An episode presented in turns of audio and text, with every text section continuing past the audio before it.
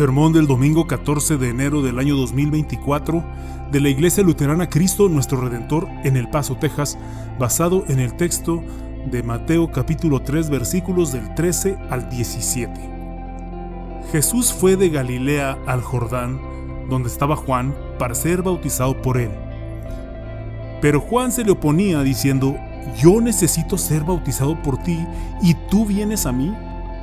Jesús le respondió, por ahora déjalo así, porque conviene que cumplamos toda justicia. Entonces Juan aceptó. Después de ser bautizado, Jesús salió del agua.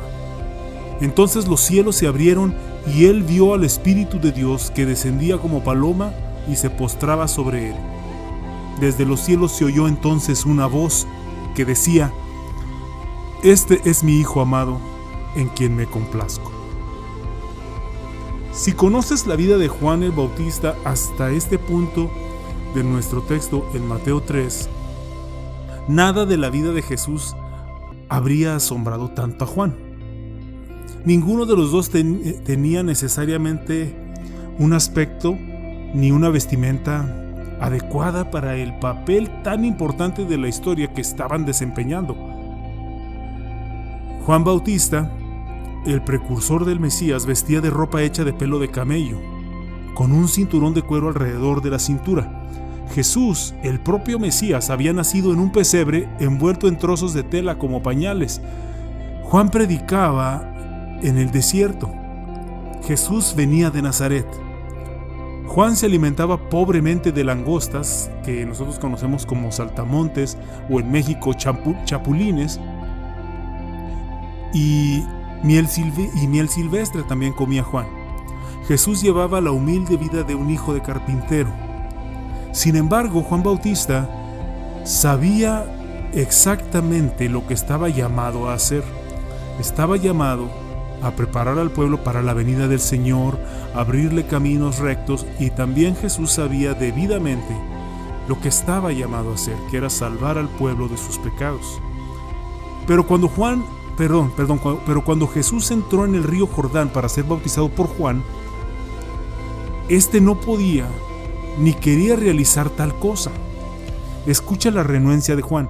Yo necesito ser bautizado por ti y tú vienes a mí. Leyendo entre líneas, se puede oír a Juan pensando para sí mismo, ¿qué haces en este río, Jesús? Yo soy el que necesita ser bautizado por ti. Yo soy el ser humano pecador. Tú eres el santo Hijo de Dios y has venido aquí para ser bautizado por mí. ¿En serio? Jamás imaginó Juan tener que hacer algo semejante. Y no es difícil imaginar el shock de Juan, porque ¿qué ser humano pecador en su sano juicio hubiera esperado alguna vez tener que bautizar al Hijo de Dios? Ciertamente Juan no. Juan incluso había dicho antes de este pasaje, el que viene detrás de mí es más poderoso que yo, a quien no soy digno de quitarle las sandalias. Aquí podemos ver entonces el dilema de Juan. El bautismo es para los pecadores y aquí estaba el Santo Hijo de Dios de pie frente a él en el río Jordán para ser bautizado. Algo totalmente inesperado e inimaginable. Entonces, ¿por qué vino, Juan, ¿por qué vino Jesús con Juan?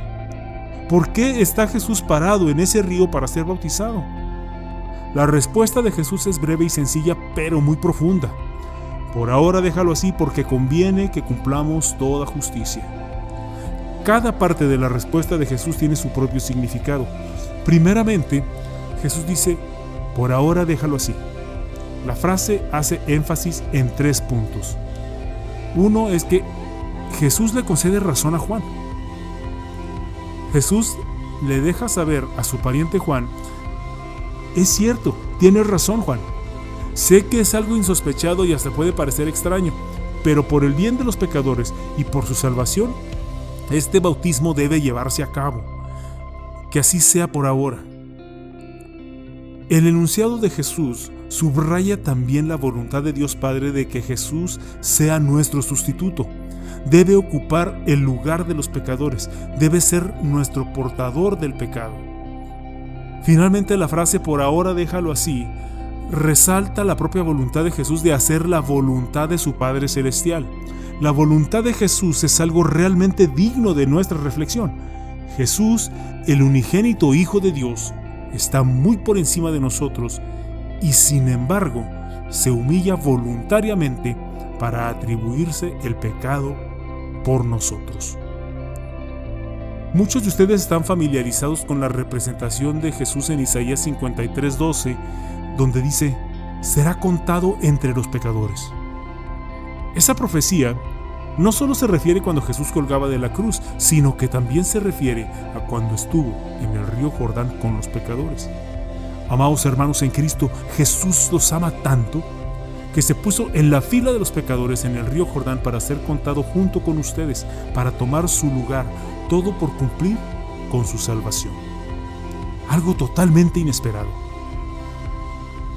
¿No les causa esto gozo? ¿No se sienten agradecidos? ¿No les asombra tanto amor de parte de Dios hacia ustedes? Ahora enfóquense en las últimas palabras de Jesús en Mateo 3:15. Dice así, conviene que cumplamos toda justicia. Esa palabra, la palabra conviene, significa literalmente que es oportuno llevar esto a cabo. En otras palabras, por muy inapropiado que le pareciera a Juan Bautista que él, un pecador, bautizara a Jesús, el Hijo de Dios sin pecado, para Jesús era totalmente conveniente y apropiado. Esto es parte de lo que debía hacer para salvar a la gente del pecado. Esto es parte de lo que debía hacer para el perdón de los pecados. Eso es parte de lo que Jesús debía hacer para nosotros, para, para nosotros ser declarados justos ante Dios. El apóstol Pablo nos lo dice claramente en 2 de Corintios 5:21, al que no cometió pecado alguno, por nosotros Dios lo trató como pecador, para que en él recibiéramos la justicia de Dios. Por cierto, si se fijan en el versículo 17, el bautismo de Jesús también fue considerado adecuado por el Padre que está en los cielos, que dijo, Este es mi Hijo amado en quien me complazco. ¿Por qué le pareció adecuado al Padre que Jesús se bautizara? Escuchen nuevamente, para que se cumpliera toda justicia. Por imprevisto que parezca el bautismo de Jesús, considera por qué era absolutamente necesario que se cumpliera toda justicia. Háganse esta pregunta. ¿Alguno de nosotros puede cumplir toda justicia? ¿Alguno de nosotros puede vivir a la altura del nivel de justicia que Dios exige, espera y merece de nosotros? Dicho de otra manera, ¿de veras crees que puedes hacer lo suficiente para arreglar las cosas con Dios por todo el mal que has hecho? ¿Realmente crees que, que cualquier bien que pretendas haber hecho es lo suficientemente bueno como para satisfacer la justicia de Dios Santo? La respuesta obvia a esas preguntas nos comunica y nos hace saber por qué Jesús tuvo que cumplir toda justicia en lugar nuestro. Nos dice por qué estaba en el Jordán haciendo fila con los pecadores para ser bautizado. Jesús estaba ahí por ti. Pero ¿quieres escuchar algo verdaderamente inesperado y maravilloso? En muchos sentidos, la aprobación que, el Padre dio a su Hijo en su bautismo es similar a la aprobación que el Padre te dio a ti cuando tú fuiste bautizado. Así como el Padre dijo de su Hijo Jesús, Este es mi Hijo amado en quien me complazco. En esencia, el Padre dijo lo mismo de ti en tu bautismo. Cuando fuiste bautizado en el nombre del Padre y del Hijo y del Espíritu Santo, el Padre dio su aprobación de ti diciendo, Tú eres mi Hijo, mi hija, amado o amada, en quien me complazco. Hay tantas afirmaciones hermosas y poderosas del Evangelio que nos brindan consuelo, fortaleza, redención, perdón y paz. Por la gracia de Dios y el poder de tu bautismo, añade esta afirmación también a tu lista. Aceptación. Eres aceptado o aceptada por Dios Padre como su propio hijo o hija amado o amada, a quien ama y con quien está perfectamente complacido. Pero no pierdas de vista este hecho. Dios no te da su aceptación en tu bautismo de, eh, de, de, no haber aprobado. O sea, si no hubiera aprobado el bautismo de su Hijo Jesucristo, no hubiera aceptado tampoco tu bautismo.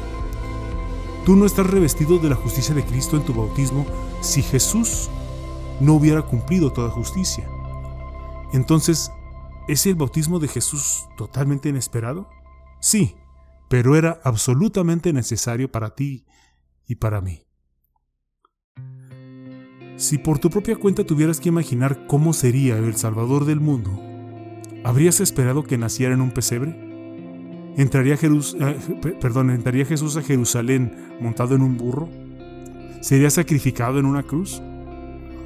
No, ni tampoco te imaginarías que lo tuvieran que bautizar en el Jordán. Pero todo lo que no habrías esperado del Salvador del mundo, incluido su bautismo, es exactamente lo que tenía que suceder y lo que tenía el Salvador que hacer por tu salvación. ¿Por qué? Para que Juan Bautista pudiera señalar a Jesús y decirles a todos, y decirnos a todos, este es el Cordero de Dios que quita el pecado del mundo. Así que no, el bautismo de Jesús no es lo que tú o yo o incluso Juan Bautista hubiéramos esperado. Pero ahora que conoces la verdad del bautismo de Jesús, ahora que sabes por qué se formó en esa fila a orillas del Jordán, ahora que sabes que fue al río Jordán por ti, ¿no coincides en que es mucho, mucho mejor de lo que hubieras esperado? Yo también pienso así. Amén.